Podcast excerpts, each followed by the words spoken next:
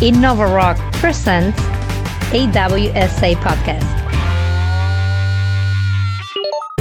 World Summit Awards is a unique award system selecting and promoting local digital innovation to improve society, combining an ongoing series of international events and activities with a global network of startups, social entrepreneurs, mentors, jurors, speakers, and worldwide experts. WSA is an international platform for cutting edge examples of how ICTs can impact society in a positive way global, inclusive, innovative.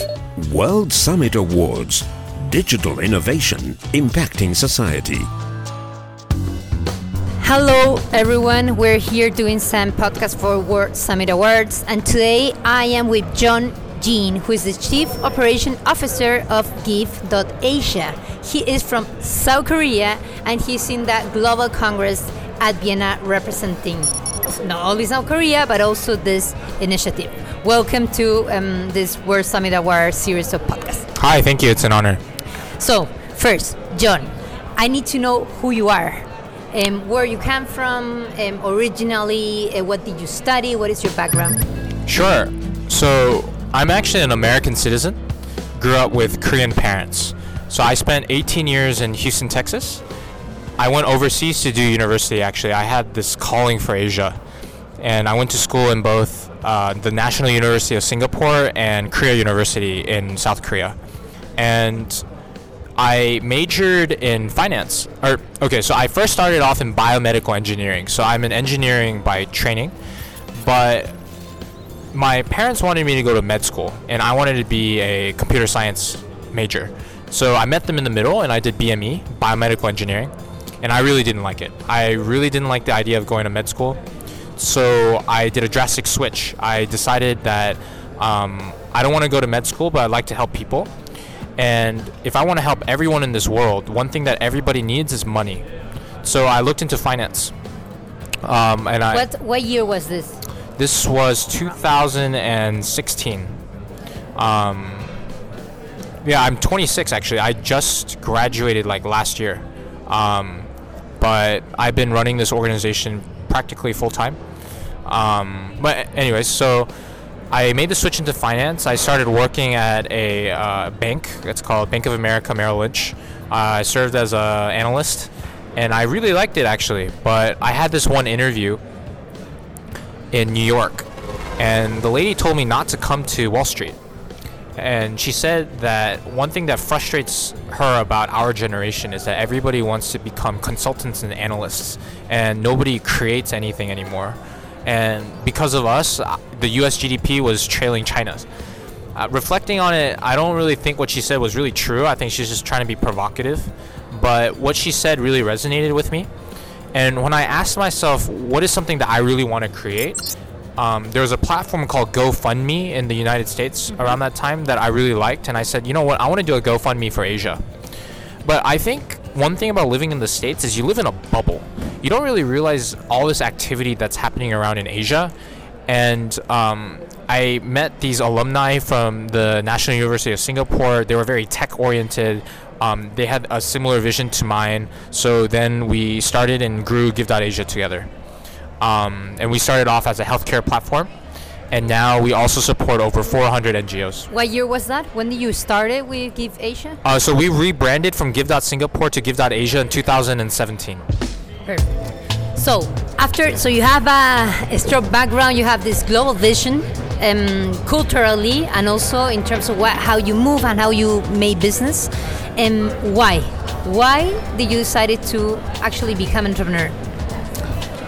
You did answer kind of the question before, um, but I want to know what moves you like more personally, a part of what you saw when you were in finance. Sure. Well, I honestly think all jobs in this world are very important. Becoming an entrepreneur is more about knowing yourself and being very moved by a certain type of problem and a heart to sincerely serve people rather than a desire to make money. Because I think the thing that people fail to understand is that the word entrepreneur is rooted in the idea of taking risks, right? It's in the very nature of the word. And I think one concept that you learn in finance is the risk and return. It's often better to own like 0.01% of Google than it is to start your own venture. If you want to think of things from a profit standpoint. So you should never become an entrepreneur because you want to be your own boss and you want to get rich. Life just doesn't work that way.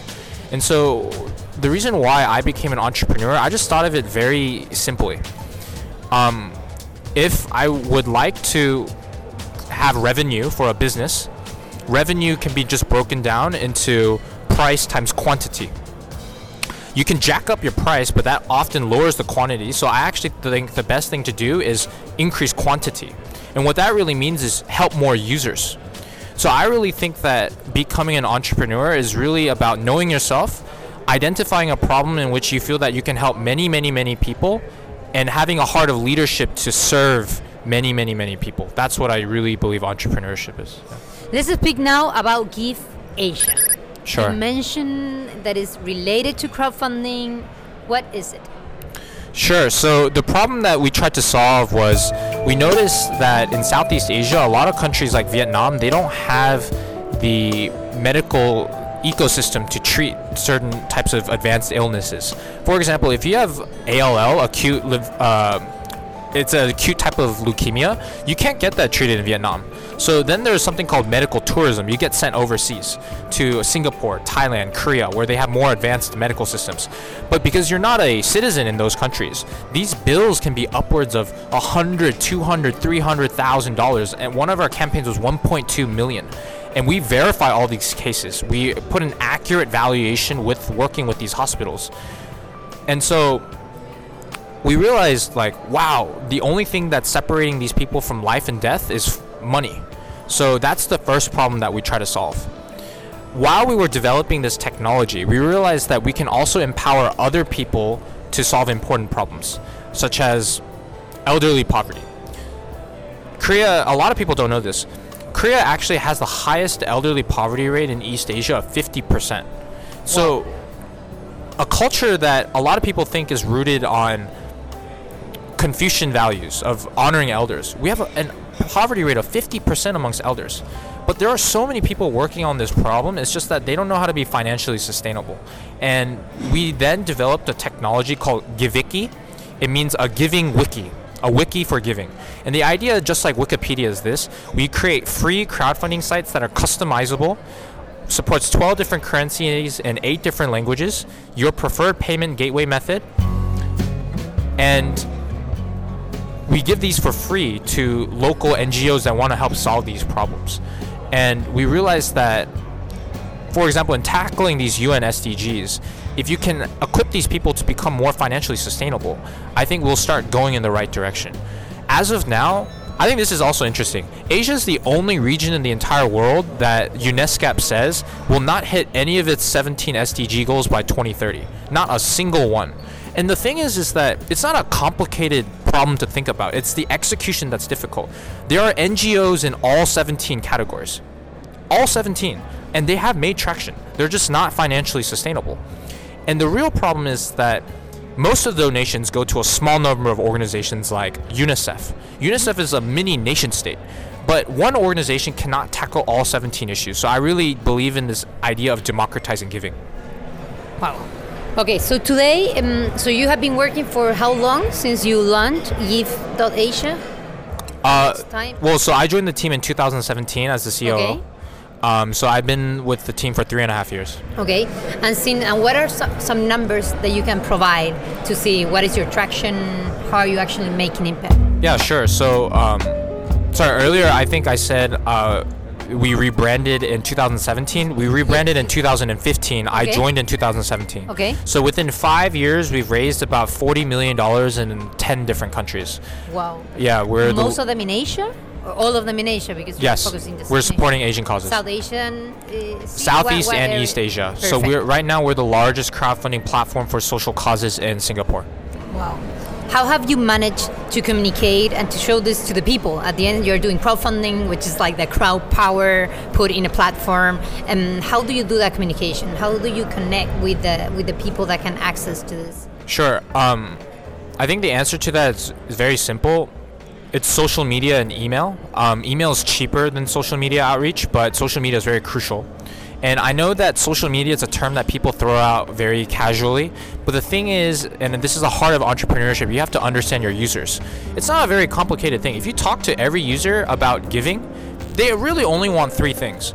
They want 100% to go towards the end beneficiary, and they want proof that you're actually helping the person, and they want to support local causes right? They want to solve the problems that they see with their own eyes. It's not that people see the problems and they feel compassion. It's not that people aren't compassionate. They just don't know what to do and they don't trust. And so if you can provide these three things, we realize people will give. Um, and I think that's what our technology allows us to do. Our real innovation is in our business model. It's not really the crowdfunding part. We believe in 100% impact, so we actually run on optional tips. But the beauty of it is, is we range between 5 to 10%. So, for example, in 2018, we had a revenue of a million dollars. So, we're very sustainable at this point. But it just takes a little bit of faith if you're in this social entrepreneurship sector to explore different types of business models. Um, so, that would be how I answer your question. John, you're running a business, a company that has definitely a huge social impact, that has numbers, huge traction, and that is proved to be sustainable, right? And today you are in Vienna, Austria, being one of the winners of the World Summit Awards. I will ask you to provide um, three tips for why people should join this kind of network, like the one we're actually members of in World Summit Award. What does it give you? What are the positive? What are the outcomes? Sure. Well, I think any entrepreneur can agree with this. You need to find your tribe because as an entrepreneur if you take so much risk you're going to have a lot of people telling you that it's impossible. And it's good to have these people around you to kind of fuel your sense of reality but at the same time it's important to surround yourself with people who believe in a common goal. So i think wsa provides that network a tribe per se that can help support you emotionally um, in other ways as well. Um, i definitely would recommend that if you do join WSA, you take advantage of the open mic sessions because it is literally impossible to meet everybody in the room one by one. But an open mic allows you, gives you the platform to reach out to as many people as possible. Talk about your cause. Be, I don't want to say selfish, but talk about your cause, right? Selfishly. And if you do that, you're going to attract like minded people so that you can collaborate to actually work on these issues, right? So case in point, I think WSA is a good platform to meeting like-minded people. Thank you very much, John Jin, from joining us, the Chief Operation Officer of Give.Asia. Sure. Thank you. Thank you very much. World Summit Awards is a unique award system selecting and promoting local digital innovation to improve society. I think that if we can do whatever we can to help them tackle some of these problems, that's the only way in which we can maximize the potential for humanity.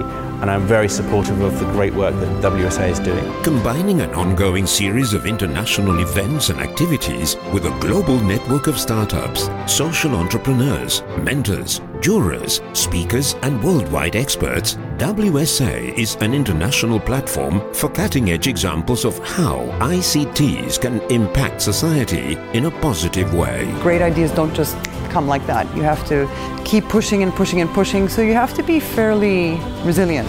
Global, inclusive, innovative. I think this is a great platform for social innovation. World Summit Awards Digital Innovation Impacting Society